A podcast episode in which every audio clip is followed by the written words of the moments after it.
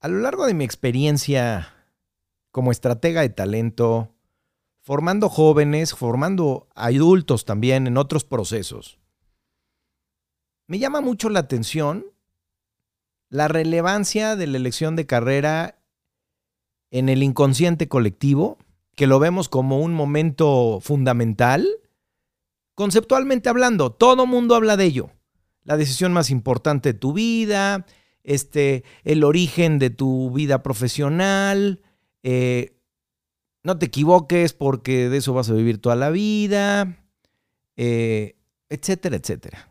Eso nos lo posicionan fuertemente desde que estamos chavos. Como papás hemos vivido que eso no es cierto, pero algo sucede que entramos en modo zombie y se lo imponemos a nuestros hijos y lo seguimos repitiendo. Y, me encanta cuando lo reconocen, que dicen, es que en qué momento. Porque paradójicamente es una decisión a la que lo último que se le va a poner es una reflexión. Lo que queremos es solución cuando lo que necesitas es reflexión. Y esto es algo muy interesante. Seas joven, medio joven o ya no tan joven, este espacio está creado para conocer el poder de saber qué hacer. Esto es Insustituibles.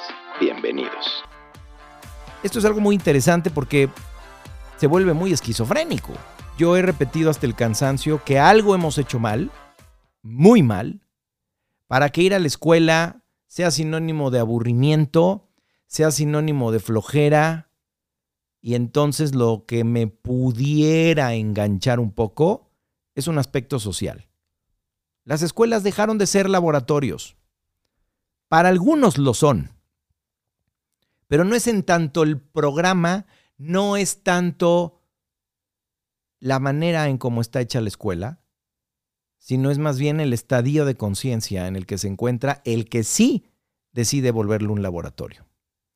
Pero no hemos logrado crear estos ecosistemas. Algunas sí, nunca hay que generalizar, pero seamos honestos, son las menos. Con COVID y con todo esto que hemos vivido, mi pregunta de, oye, ¿ya quieres regresar a, la escuela? Sí. ¿Y quieres regresar por, por la escuela o por tus amigos? Y el 90 o 100% van a decir que por los amigos. No extrañan la escuela, no extrañan las clases. ¿Sabes entonces cuánto tiempo estamos perdiendo? Y no me voy a meter con los métodos oficiales, y no me voy a meter con la política educativa ni la reforma educativa. Ahí es todavía más complicado porque ahí priva más o reina más la burocracia y las normas, por muy añejas, arañas, arañadas, llenas de telarañas que pudieran tener. Pero a veces hasta abrazos políticos y demás terminan siendo, y ya sabemos todas esas historias. No me meto tanto ahí. Me meto en aquellas que inclusive tienen la posibilidad de mediocrear. Pero nos perdemos nos gana el negocio. Pretendemos ahora que con la tecnología vamos a revolucionar nuestros modelos. Escuelas que andan persiguiendo constantemente certificaciones para decirle a los demás que son valiosas.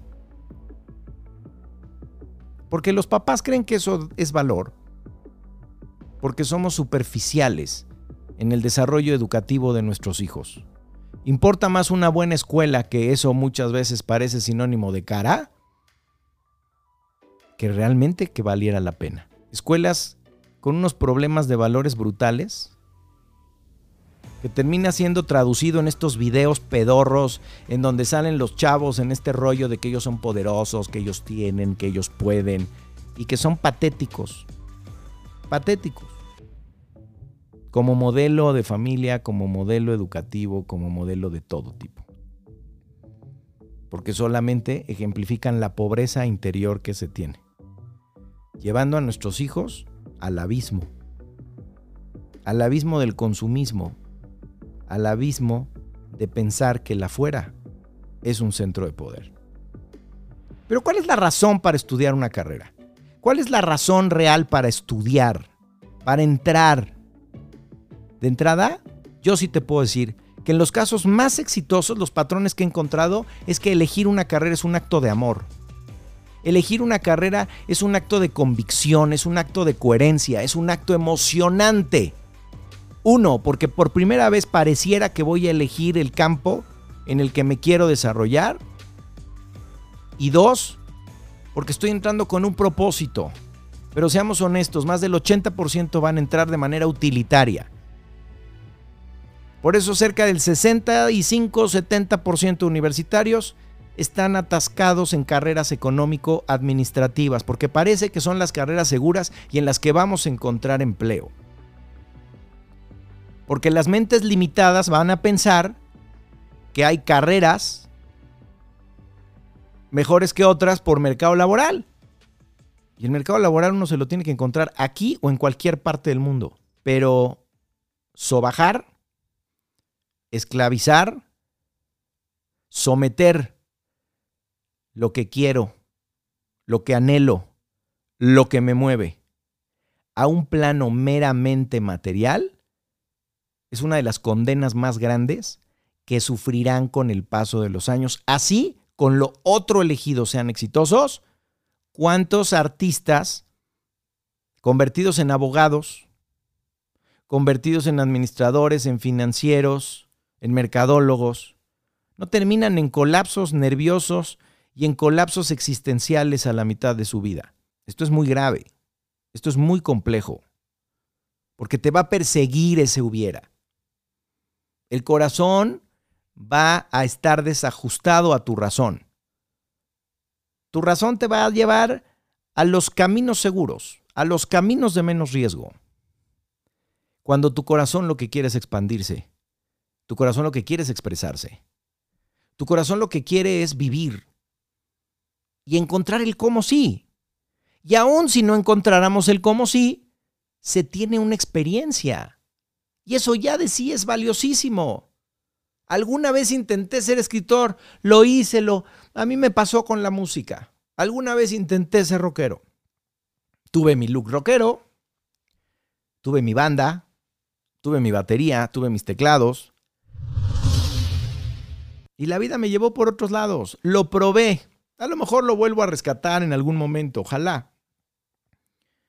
Pero digo ojalá porque porque ya lo probé y hoy veo que es más un hobby. Hoy, hoy, ya puedo decir desde la experiencia, lo probé y me di cuenta que por ahí no iba, no sabía que seguía y me entregué a la vida. Y estoy haciendo lo que jamás pensé que haría. Ah, esto de hablar siempre fue para mí. Pero imagínate decirle a mi familia, voy a ser locutor. ¿No? Y empezamos. Claro, también nuestras familias quieren lo mejor para nosotros y quieren la felicidad de nosotros. Híjole, pero lo que he dicho siempre, ¿y qué pasa cuando mi felicidad no está empatada con la felicidad de mis papás? Si hay amor incondicional, eso no importa, porque soy una opción, porque como hijo tengo una manera de ver, como hijo tengo una manera de percibir, como hijo tengo mis búsquedas, tengo mis sueños, tengo mis anhelos. Una de las razones para estudiar una carrera, sin lugar a dudas, debe de ser la curiosidad ay, tengo tanta curiosidad. O sea, si la preparatoria debiera servir para algo que para mí sirve para casi nada. Es una mala copia, lo he repetido hasta el cansancio, de la secundaria. Es dentro del modelo educativo lo más abandonado que hay. Si sirviera para algo, debería ser para explorarnos internamente. Llenarnos de experiencias. Vivir, vivir las áreas pero con amor, vivir, vivir explorando. Pero sí, claramente hay que empezar desde antes. Estoy observando a partir de qué momento empieza el modelo educativo a dañar la creatividad, la exploración de nuestros hijos. A tal grado que entonces entran los autómatas a perseguir promedios. Y cuando se persiguen promedios, se separa entre los buenos y los malos. Y en la educación no hay buenos y no hay malos. Lo que hay son talentos. Talentos enfocados para una cosa, talentos enfocados para otra. Y por razón de vida y por razón natural, el que esté enfocado a una cosa probablemente no logrará la otra. Pero hay que ser promedio y hay que tener un buen promedio. Así de torcidos estamos. Y así de torcidos nutrimos el modelo y los sistemas. Ya empieza a haber familias, empiezan a surgir modelos, pero surgen desde las familias. El homeschooling y otros modelos empiezan a surgir de una manera muy interesante. Y recordemos que, que en la Edad Media y poquito después la educación estaba en casa, ¿eh? El trabajo estaba en casa. Es más, el médico iba a tu casa. Y con, el, con, con, los temas de proletariado, con los temas eh, de, enfoque capitalista, eh, empiezan a hacerse los conglomerados de todo tipo y salir de tu casa para ir a la empresa, salir de tu casa para ir a la escuela, salir de tu casa para ir al doctor. Por cierto, doctores que te atienden en 10 minutos al mismo tiempo que atienden a otros. La medicina ha caído en niveles patéticos de líneas de producción. Llegas a la universidad con curiosidad, vas a tener una muy mala experiencia de prepa en la universidad. Primero toda la, toda la parafernalia que va a haber alrededor de tu elección de carrera. Para luego darte cuenta que la carrera y la universidad es la prepa. ¿Vas a oír la palabra trabajo? ¿Vas a oír la palabra tarea? ¿Vas a oír la palabra tarea en equipo? ¿Vas a oír la palabra examen? Nada más. Nada más. ¿Ya viste que es lo mismo? Por eso el que entra gris sale gris. Como la gran mayoría. Me encantaría preguntarle a los maestros cuántos de tu salón valen la pena. ¿Cuántos de tu salón valen la pena? ¿A cuántos te emociona darles clase?